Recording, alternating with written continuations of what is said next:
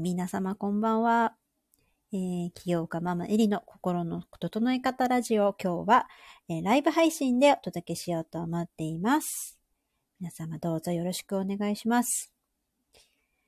えー、と、今日はですね、金曜日ということで、お休み前で皆様遅くまで起きている方もいらっしゃるかなと思います。えー、私もですね、えっ、ー、と、今は少しワインを飲みながら週末過ごしております。えっ、と、で、コロナの影響が結構大きくてですね、えー、そうですね、学校も休校になったりとか、いる方もいるんじゃないかなと思っていますが、うちの娘もですね、えー、今週は、からリモートの授業が、授業を選択したんですがね。はい。選択して、えー、家で学習しております。で結構最初は戸惑うかなと思って、初日はですね、あの、準備を手伝おうかなと思っていたんですけど、まあ、あの、リモート慣れ早くてですね、あの、もうすぐ入ってくるなと お部屋を追い出されたぐらいエンジョイしていますね。で、学校、あの、学校のチャイムがパソコンから聞こえてきたりして、なんか、なんだかこう、楽しい感じの、はい、えー、授業を受けてるのが あの、印象的です。ね、私は、えー、っと、お店の営業なんかもしているんですけれども、あの、あ、こんばんは。あ、来てくれたんですね。ありがとうございます。そう、私も、そうですね、店の営業をしつつなんですけど、えー、結構営業で外出ちゃうことが多いので、なんかあんまり、そうですね、お店にいるっていうことはなく、外に出たりしながら、まあ家で作業しながらという感じでやってますね。皆さん、いかがお過ごしですか？あゆみさんも、いかがお過ごしですか？急にね、あの、円が閉鎖になって来ちゃいました。ありがとうございます。ありがとうございます。お待ちしておりました。あの、何が大変って多分お昼問題だと思うんですよね。で、うちの小学校、娘の小学校なんかは、えー、今3年生なんですけど、えー、31人のうち5人がリモートを選択したみたいですね。で他のクラスなんかは、もっと少なくて、二人とか、一人とか、そのぐらいしか選択しないみたいなんですけど、まあ、リモートのやり方がわからない、親がわからないっていうケースも多いだろうし、やっぱお昼だと思うんだよな、私。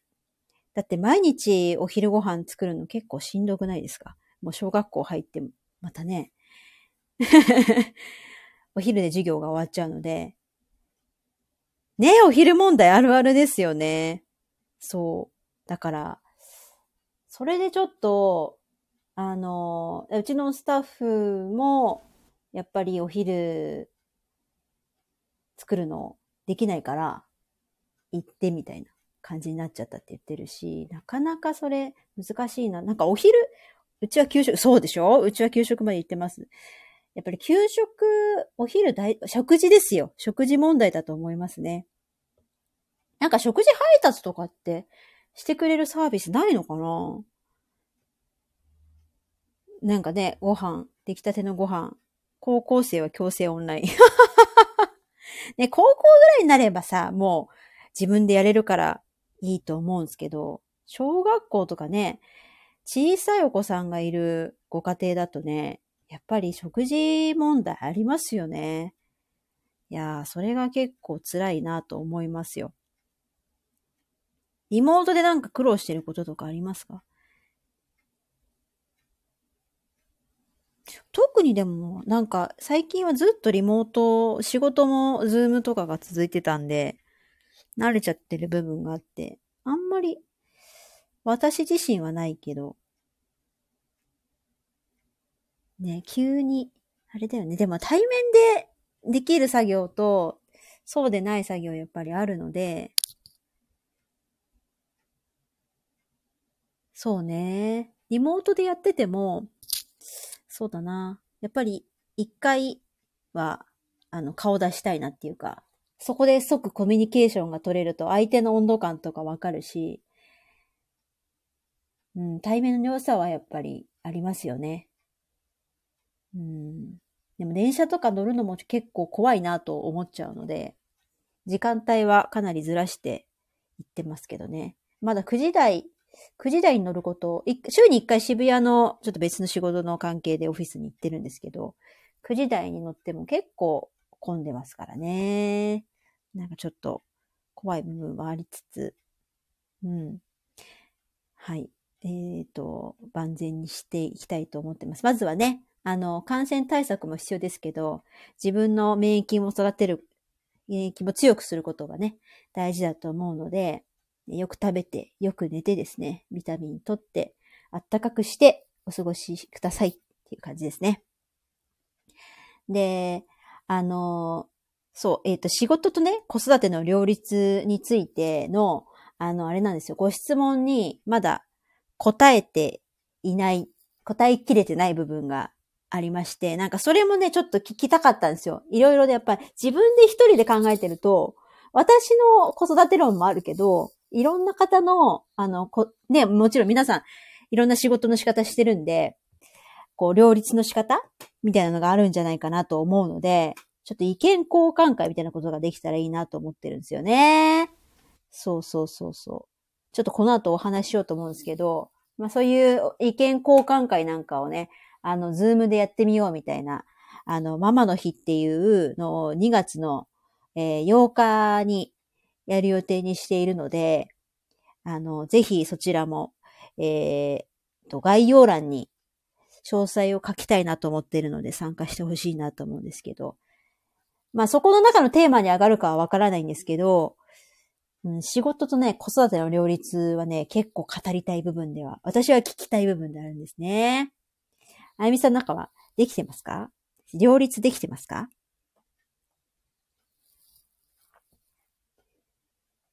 そう、聞きたいな。両立できてるかどうか。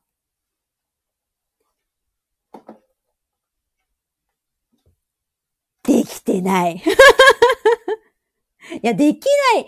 結論でできないと思うんすよ。できないと思うの。そう。あのーいや、両立っていうか、仕事と子育てじゃなくて、子育ての中に私家事が含まれてると思ってるんですよ。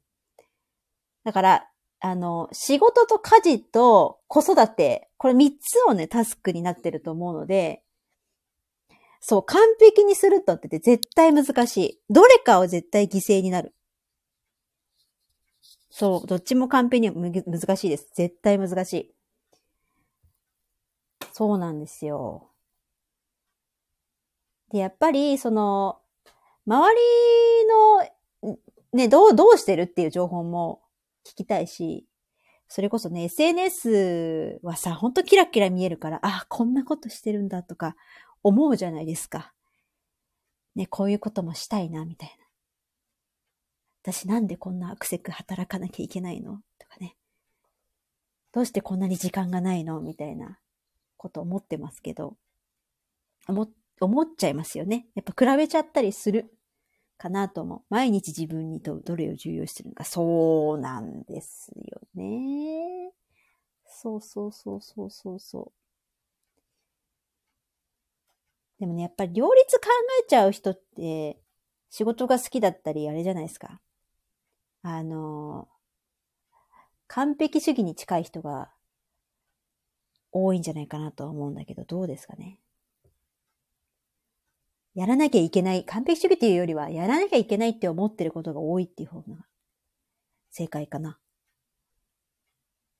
自分にた、か、た、かけてるタスクが多いんじゃないかなと思うんだけど。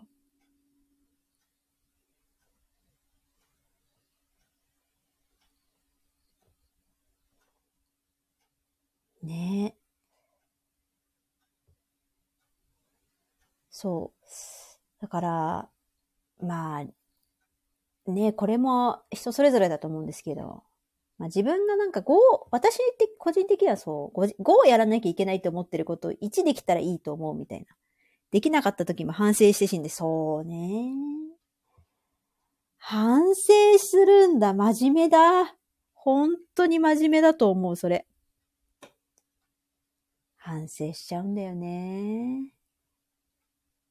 自分のこう計画の立て方がまずかったのかとか思っちゃうよね。でも多分、タスクが多いかもだってね、時間が限りがあるわけだし、自分のやれることの限界もあるあるわけだし、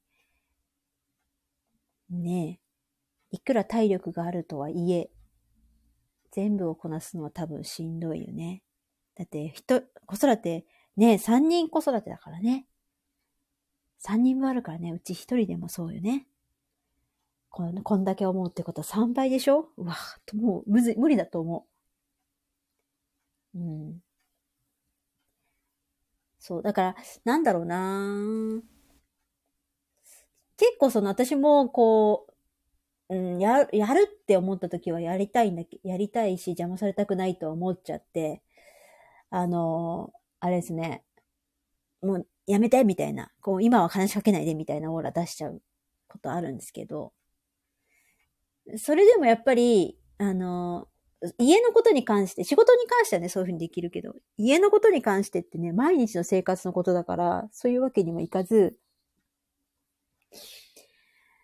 あの、あ、明日で、明日、もう今日はできないみたいなのとかいっぱいあるじゃないですか。で、本当に気になるものって自分で早めに手出すけど、こう手つけないものってあんまり自分で気になってないんじゃないかなと私は思うので、なんかそこをこう、あの気にしてばかりいると前に進めないからもう気になってないものは気にしないみたいな。うん。リアルタイムの課題そうか。その後回しにしてるものはもうタスクに含めないっていうのも、まあ、戦略っていうか 自分とうまく付き合っていく方法かもしれないですね。と思ってる。私は誰が、何が嫌いかって私洗濯が嫌いなんですよ。あの、溜まったのをかた、あの、干して、あの、取り込んで、えー、畳んでしまうっていう、この4つの、あの、タスクが本当に嫌い。掃除はね、まあ、うん、そうね。自分で負担かけて言うぐらいからやめ、やめたって思って。そうそうそうそうそうそうそうそうなの、そうなの。余裕なくなるぐらいならそう。本当に笑って、ね、過ごしてた方がいい。子供もだって気になってないんだもん。旦那さんが気になるって言うんだったら旦那さん自分が、自分でやってって感じよね。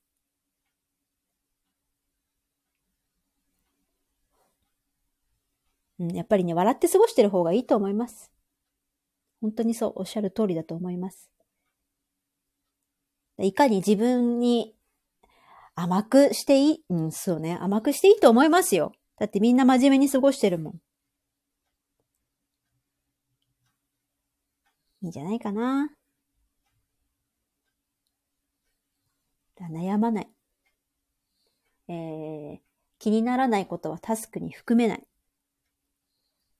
笑って過ごす。で、子供が笑ってる。それが多分、両立っていうか、心地よく過ごす。まあ、両立できないから、心地よく過ごす方法なんじゃないかなと思います。うん、それが一番だよ。って私は思っています。ねえまあコロナでね、家、そう、家にいるとスムーズにできるけどできないことみたいなのもね、両立諦めよう。そう、諦めてください。潔く諦めてください。その方がいいと思う。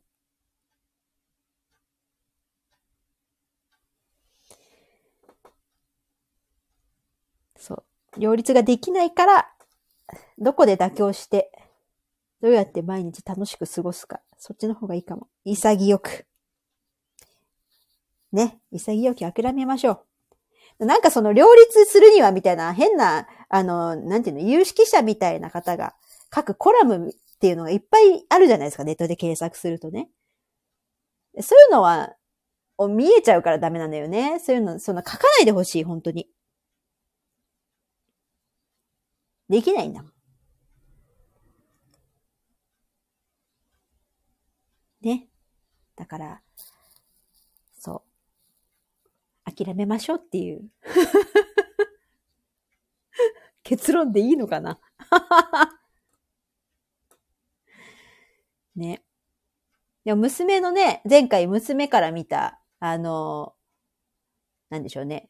ママの働く姿っていうのを、ちょっと、あの、あれは編集なしで、前向きな諦めよ。そう。収録してみたんだけど、あれですね。やっぱ娘はこう、仕事をやってる姿っていうのを、一生懸命やってるから応援したいっていう風に見てくれてるんだっていうことも改めて分かって、ね、なんかそう思ってくれてるんだったらね、あの仕事も楽しくやりたいし、家で過ごす時間もね、その分楽しく過ごしてあげたいし、みたいな。うん、そうそうそう、前回のやつそうです。娘の声で入ってます。嬉しいよ。すごい嬉しいよ。で、小さい頃は結構振り回してたっていうか、立ち上げの時期で、いろいろやることが多かったんで、連れ回してたことも、時間が多かったんですよね。だから取引先の方に、えー、許可取って、あの、隣でお絵かきしながら商談同席させてもらったりとか、うーんと、そうね、認可の保育園に急いで入れて、うん、7時ぐらいまで、あの、園長保育お願いしたりとか、ね、寂しいかなとかそういう思いさせてないかなって結構思ってたんですけど、本人全く覚えてないんですよね、その時のこと。覚えてるったあの、はっきり覚えてないって言ってるんで、よく聞いてみてください。え？みたいな で。小学校、そうね、幼稚園ぐらいからちょこちょこ記憶があるらしくって、小学校入ってから覚えてるって言ってましたね。うん。で、ママ頑張ってるんだなっていうのをこう見て思ったっていうのをそうから思ってるみたいなんで、そうだ、小さい頃はね、記憶にないから、あの、そう、私スタートダッシュをしてた部分もあるんで、記憶ないからっていうのを仮定して、娘ちゃん見たらわかるよ。そんな私、そう生きる術をそこで磨いたのかもしれない。うん。ね、だからやっぱ背中見せていることはさ、あの、悪いことばかじゃないなというのは、なんか思えたので、なんか安心したっていうのもありますし。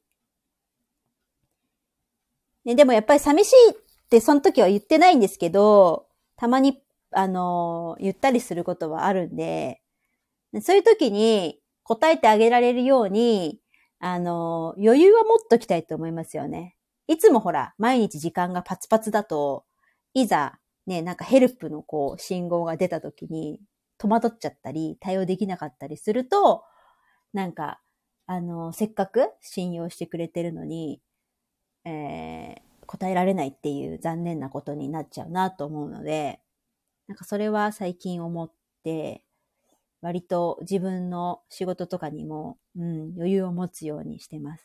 大事かもね。そう。でもやっぱりこう仕事好きな方だから、どうしてもこう熱中しちゃうとね、こう詰め込んじゃう癖があるんですよ。昔からの癖で。なかなかね、それが抜けないですけど、うん。今ね、でも助けてくれる仲間がいるので、えー、その仲間たちに、えー、甘えつつ、頼りつつ、今過ごせてるかな。でもすごくだから今、本当にありがたいことに、あの、余裕もあるし、余裕ができているので、こう、広いね、視野でいろいろものも見れるし、ありがたい状況だなというふうに思ってますね。あゆみさんは仕事忙しくないですか？最近は、どうでしょう？今少しワインを飲んでみました。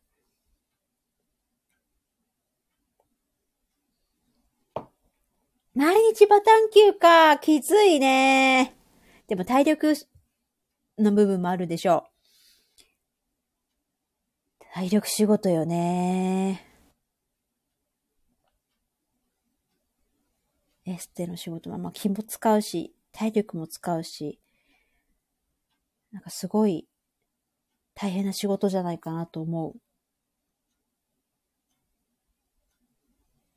体力、だって細いもん。もともと体力ない。ちゃんと食べてる？一番体力が欲しいって言ってますけど。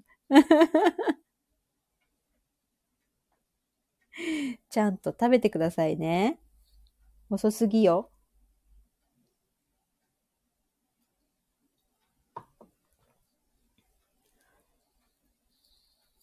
体力ってどうやってつけるんだろうね。この年になってくるとね。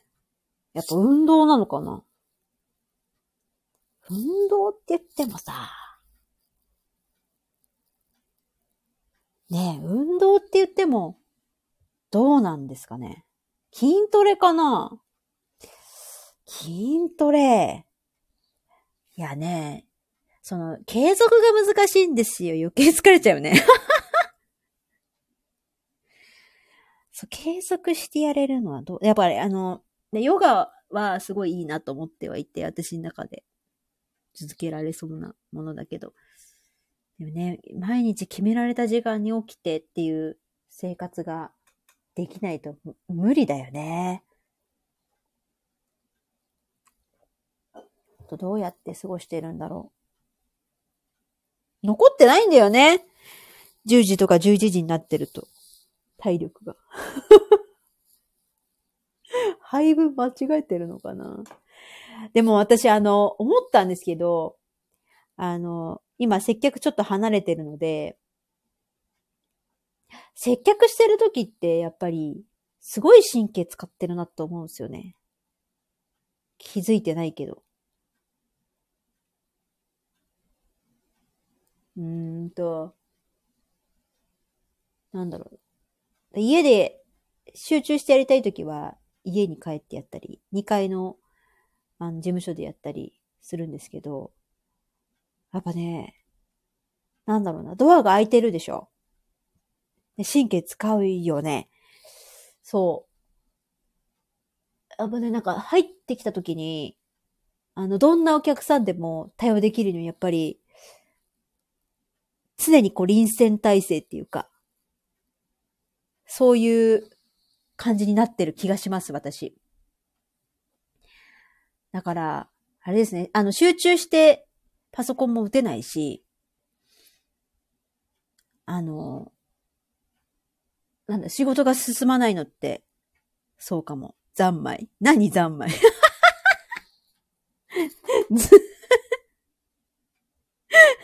三昧です。そう、三昧。三昧ですよ。三昧状態ですよ。寿司三昧状態でね。そうそうそう。皆さんをこうお迎えできるようにね。手を広げて待っているんですよ。心がね。そうすると他の仕事ができないなと思うから、接客、こうね、いない時に何かこう、お客様がね、いない時に作業しようかなと思って、一応パソコンとかやりたい仕事持っていくんですけど、お店にいる時はね、できないです、本当に。ね、そう、無になること大事です。おっしゃる通り。静かな場所でね、こう、ね、ネットの事務作業とかね、やるから、あの、娘がこう、ラジオには言ってないんですけど、あの、ママ、家の方が忙しそうって言うんですよ。私顔死んでるとき。マジでそうだよね。接客業やってる時だったらそうですよ。絶対そう。無の時にも。ねえ。ありますよ。あります。絶対あります。だからね、あの自分の中では、そう、気づかないで使っている時があるので、ねそこは、あれですね、気づいてあげないと、あれですね。あの、疲れちゃって、いつの間にか体力がなくなってるっていうことはありますよね。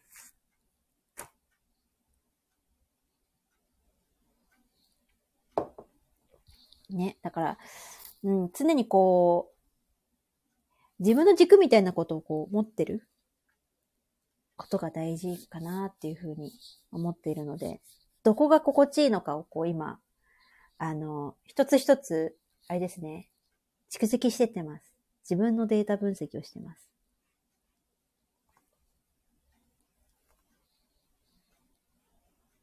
今までやっぱ仕事が多すぎたかもしれない。仕事にかける時間が多かったかな。好きだったし、なんとか大きくしたいなと思ってたし。でもやっぱコロナで全部変わっちゃいましたね。変わった。価値観が多分変わったと思う。うん。大きくすることが、すべてじゃないかな。すべてじゃないね。やっぱり、つながりですよ。大事なのは。これからは。お金で買えない。プライスです。そういう関係がやっぱり、ね、大事だと思うので、そういう関係性を作れる、そう、プライスレスです。そういう関係性を作っていくためには、みたいな。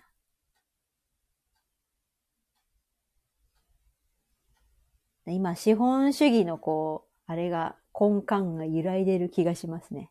少ない投資で多くを儲けるみたいな。誰かが得して、誰かが損するみたいな。でそういう価値観じゃもうないですよね。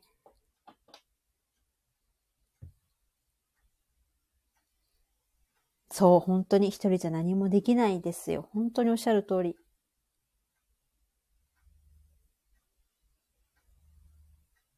誰かが、相手がね、いてこそだと思うので、うん。今本当に恵まれてるなと思いますよね。お客さんにも仲間にも。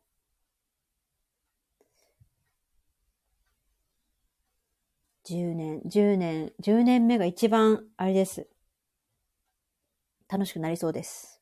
丸、えっ、と、2月の28日に丸、丸9年になりますね。立ち上げてからね。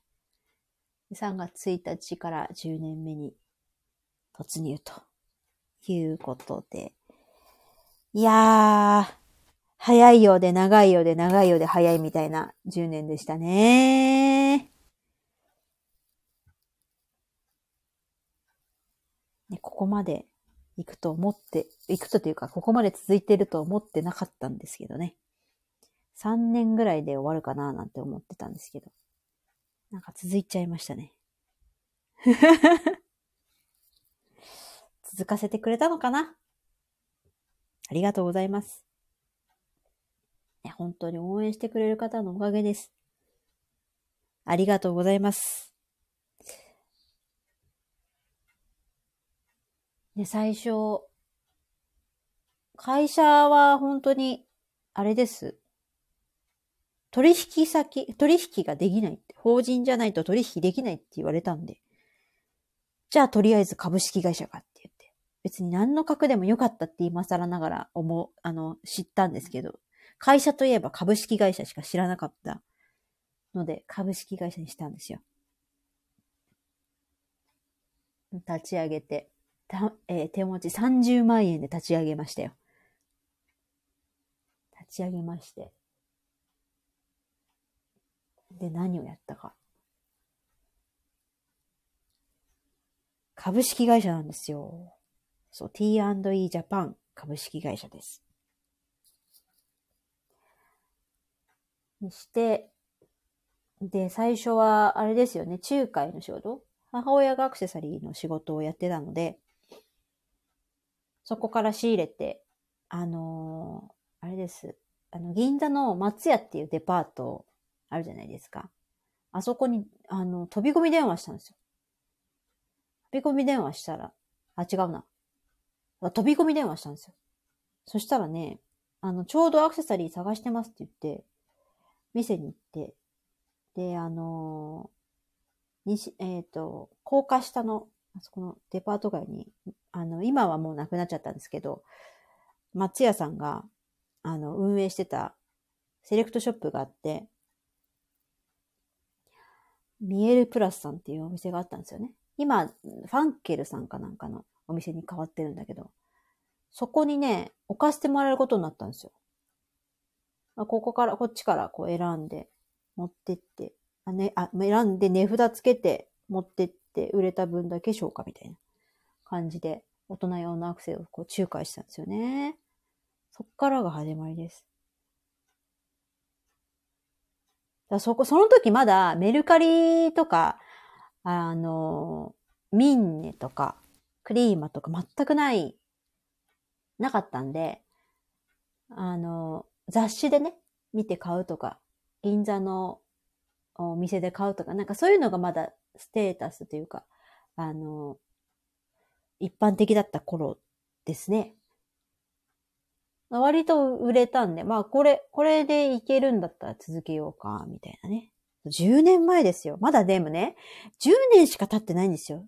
アプリ開発されてから。でもこの勢いですよ。ものすごい早いと思う。10年でこんなに変わるんだっていうぐらいですよね。そうです。そっから始まりですね。で、自分でアクセサリー作り始めてね。そう、ネット社会になりましたよ。ずいぶんネット社会になった。その頃アマゾンとかもありましたけど、まだ全然ヤフーショッピングとか、そっちの方が売れてたと思いますね。うん。そうなんですよ。で、そこから、ベビーのアクセサリー趣味で作り出して、それが雑誌に載ることになって、そうですね。そっからかな。今の事業の形にちょっとずつ近づいてった感じかな。で、最初は、そうです。赤すぐっていう雑誌のね、中で特集してもらって、あの、ファッションのこう、コーディネート、赤ちゃんのファッションのコーディネート一部に加えてもらって、それを通販雑誌で販売してたんですよね。で、それも、ね、今も、今もね、Q、QR コード読めない。すごいことなのかな あでもの、不動産の仕事してたんで、昔ね。飛び込み電話とか全然苦じゃないんですよ。全然苦じゃないの。全く苦じゃないんです。だから、あの、断られても何とも思わないのね。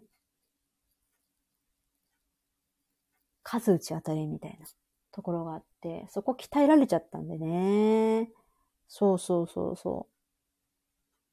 飛び込みね、本当に全然、あれです。私、苦じゃないですね。そう。雑誌から、雑誌に載って、で、で、そうね、雑誌だけだとね、あのー、数量がね、限られちゃうんで、やっぱりこう内職さんがね、えー、ね、仕事を喜んでやってくれるから、もうちょっとじゃあ増やしてあげたいなっていうふうに思って、で、雑誌の URL、雑誌こう、こう掲載されてますみたいな、あの、通販のね、サイトの URL を載っけて、赤ちゃん本舗さんにの、こう、お問い合わせメールみたいな、ホームページに飛んで、えー、メールしてみたんですよ。こういうのあるんですけど、どうですかって。返事来ると思ってなかったんですけど、来て、来て、来たんですよ。2、2日ぐらい、後ぐらいに。で、商談しましょうっていう感じで、本社が大阪なんで、大阪行ってほん、あの、商談して、で、ちょうど、あの、運よく、新しい店舗がね、できるっていうタイミングだったので、そこにじゃあ試して入れてみましょうかっていうことで、えー、何アイテムだったかな？?13 アイテムぐらい。各ね、各10、10個ぐらいずつですよね。入れてみたんですよ。そしたら、あの、今までそういうアイテム、赤ちゃんホームは売ってなかったんで、珍しいって言って結構出たんですね、最初ね。で、出だしよくって、じゃあちょっと店舗拡大してみましょうかって言って、えー、数ヶ月後に13店舗になり、えー、半年後、1年後かな、えー、50店舗になったんですかね。50店舗拡大するとき、1個あたり、あれですよ、300とか400の、あの、まだこう、なんていうか、コロナ前で、ちょっと景気が良かったので、そんな個数来てたから、納品前とかあれですね、あの、毎日3時とかまで、えー、下手したら5時とかまで徹夜して袋詰め、検品して袋詰めとか、まあ、あの、作るのも間に合ってなかったんで、やってましたね。そう、近所のママ友とかにも手伝ってもらって。その時、あの、まだ全然そういうコミュニティとか作ってなかったんで、一人でやる部分が多かったから、ものすごい、あの、あれですね、頬こけながらやってましたね。熊作って。で、母親に、あんた顔怖いとか言われて。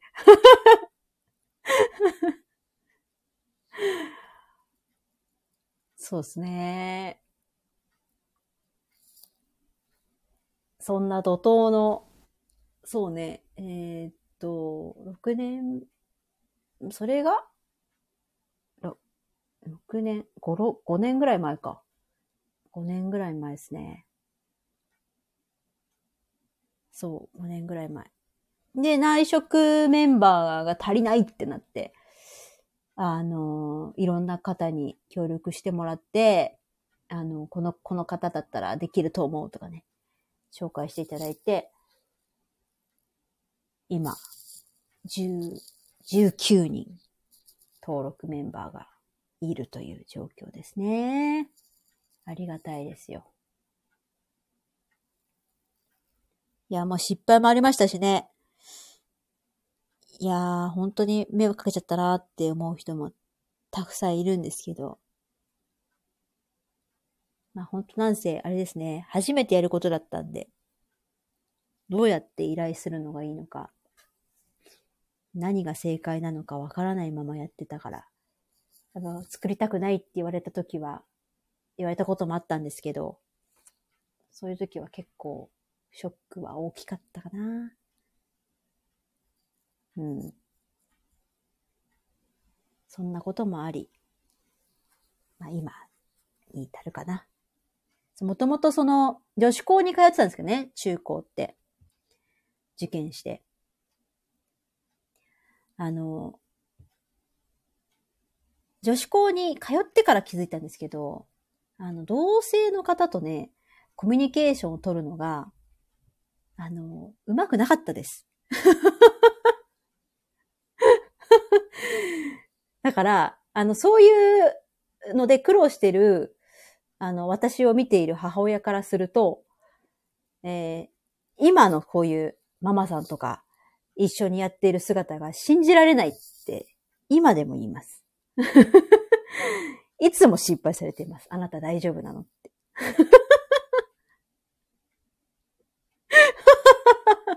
本当です。だから、あれですよ。本当に今の授業をやって、コミュニケーションの仕方を学ばせてもらったんですよ。だからです。やれてるの。なんか本当に最初、いろいろ失敗もしたし、信じられない。本当に。いや、もちろんね、あの、仲良くしてる友達もいるんですけど、中高からね。でも、あの、ほんと苦労しましたね。なんか、その、その子に出会う、その子たちに出会うまで。うん。すごく。だあの、私一人、ひ一人っ子なんですよ。兄弟がいないんで。あの、いないのと、その、え、恥ずかしがり屋の部分が、大丈夫、無理してる。無理してない。無理してない。無理してない。いや、もう年も重ねたのもあって、気持ちがわかるようになってきたっていうか。うん。全然辛くないんですけど、うん、か、うんとね、嫌いというよりは、嫌いなんじゃなくて、なんか、うまくこう、意思疎通ができなかったのかなと思いますね。あの、母親も働いてたんですけど、その時はほら、あの、職場にね、連れ、えー行くとかっていうのを、そんなに歓迎される時代でもなかったので、行けなかったし、なんだろうな。じいちゃんばあちゃんの家にね、行ったりしてたんで、じいちゃんばあちゃんもともとすごい好きで、そっちのこう、コミュニケーションすごい取りやすいんですけど、同性、同い年の子とかね、すごい難しい子だったと思いますね。今考えると。やっぱ経験、経験、うん、そういうお、うんと、同い年の人人とか、うん、関わる時間だと思うんですよね、そういうのって。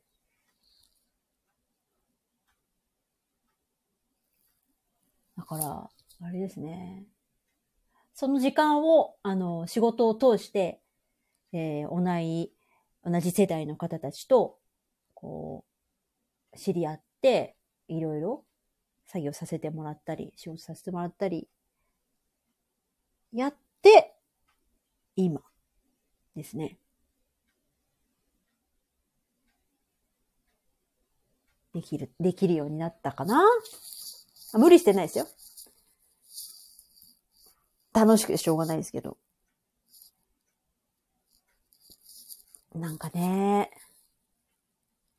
信じられない。私も信じられない。人は変わりますよ。変われます。すごい人付き合い得意そうだ。私ダメですよ。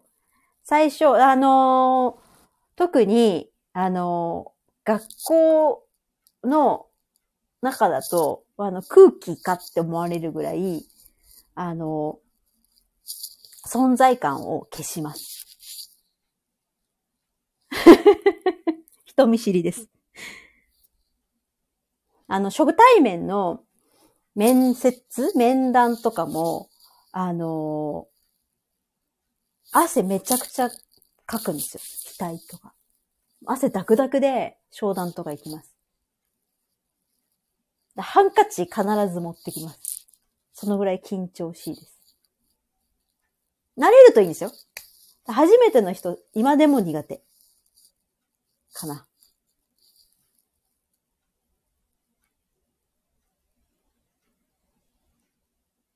極度のあれかもね。シャイなのかも。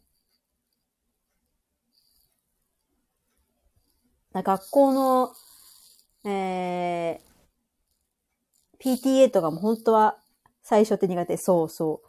PTA もやりたくないんですけど、やらなきゃいけないので、あの、まあ、次4年生やりますみたいな感じで、この前、あの、丸したんですけどね。もう今から緊張してますね。できるかな？っ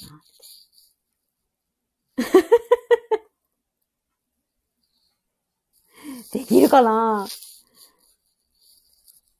そうで、あの、自分と、今だ、こんにちはぐらいしか話してなかったけど。そう、どうやって関わったらいいか、マジでわからないんです。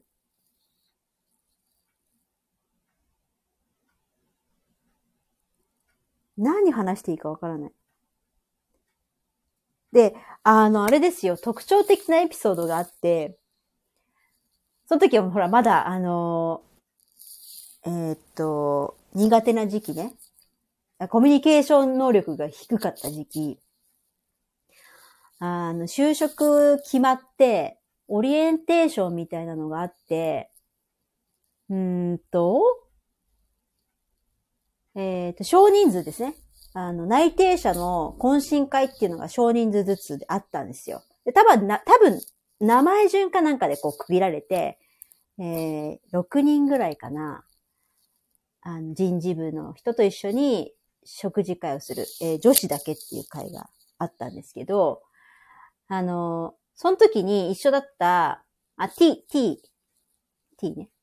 t, t さんっていう子がいて、その子がたまたま隣に座ったんだけど、なんとなくね、雰囲気的に顔がちょっと似てたのもあって、ちょっと濃いめでね。あの、仲良くなれそうな気がしたんですよ。直感的に。それで、話しかけたいなと思ったんだけど、なんて話したらいいかわかんない。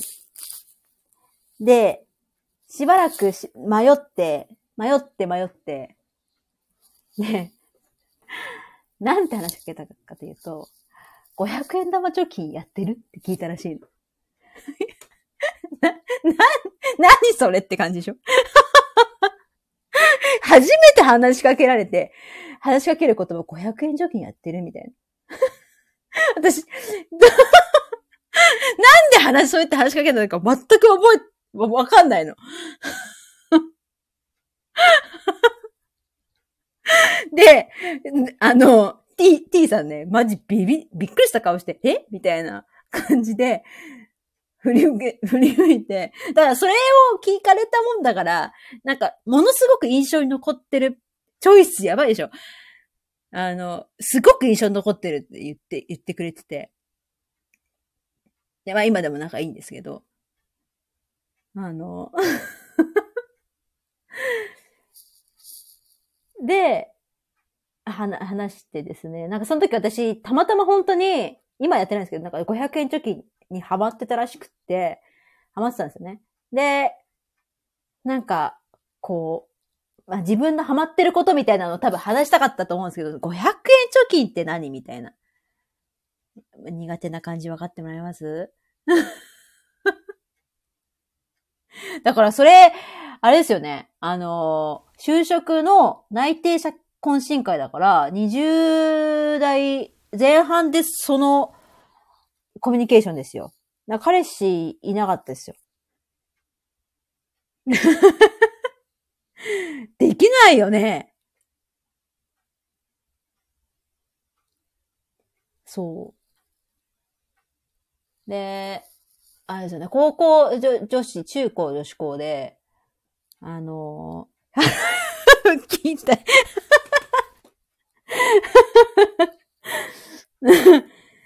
やーね、これはね、20代そこそこでその質問しちゃうってちょっとね、やり直した方がいいよってちょっと思うね。もうちょっとね、いや、私アルバイトしてたんですよ。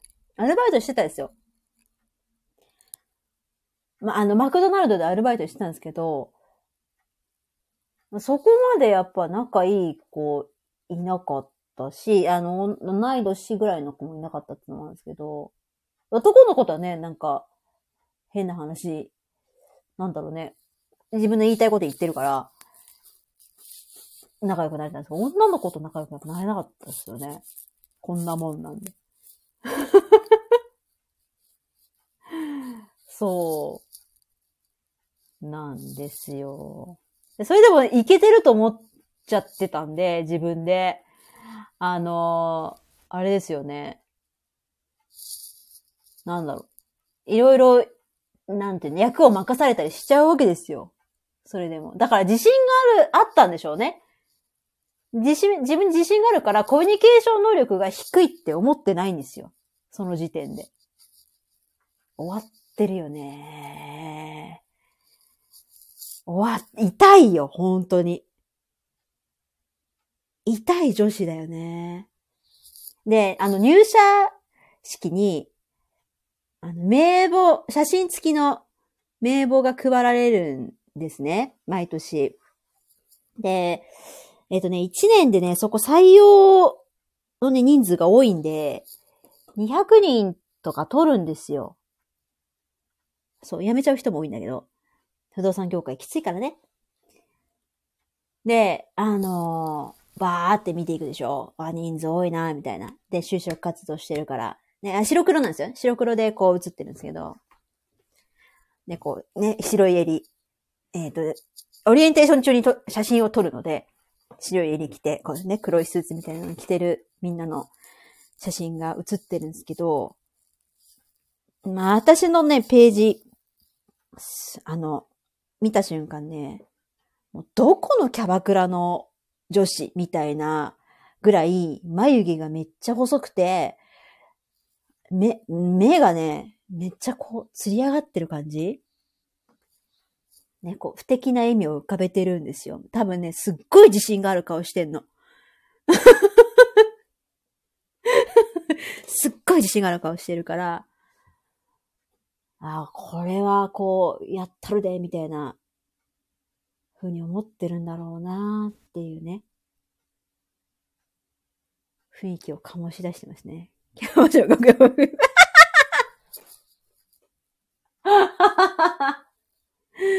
すごいんですよ。な、本当に、あのー、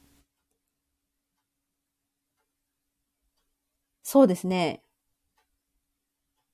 自分の、まあ自分のキャラを全く理解していない上司。キャバ嬢ですよ。だったですね。そう、それでもね、コミュニケーション取れてると思ってるからね。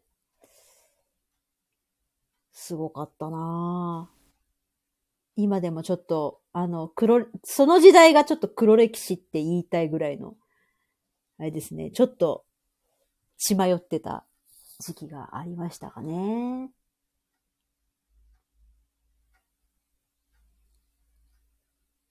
ねえ、なんか、そんなような時期もありました。はい。意外に1時間ぐらい話しちゃってましたね。長時間にわたり ありがとうございます。なんか、あの自分の懐かしい話までし始めちゃいました。さらに好きになりました。ありがとうございます。苦手なんです。本当に。コミュニケーション苦手だし、いやその部分はね、あの、今でもやっぱりちょいちょい出てきてて、あこういう時、なんて言ったらいいんだろうとか、思うことすごくありますし、自分で話し続けちゃう、現、再現なく、こともあるので、なんかね、あのまあ、それも、それも私っていうことで今ふり、あの、開き直ってるんですけど、そういう部分もある、ポンコツなやつなんでございます。ということで なぜか、あの、仕事と子育ての両立から、ね、ポンコツ染めをこう、醸し出すトークになってしまいましたけれども、はい。1時間、あの、お楽しみいただけましたでしょうか またね、あの、突然ラジオをやる、えっ、ー、と、ライブ配信をやるかもしれませんので、その時は、はい、あの、ぜひお付き合いいただけましたら幸いです。はい。では今日は、あの、この辺でお開きにしたいと思います。ありがとうございました。はい。良い、えー、夢を。違うね。はい、良い週末をお過ごしください。ありがとうございました。おやすみなさい。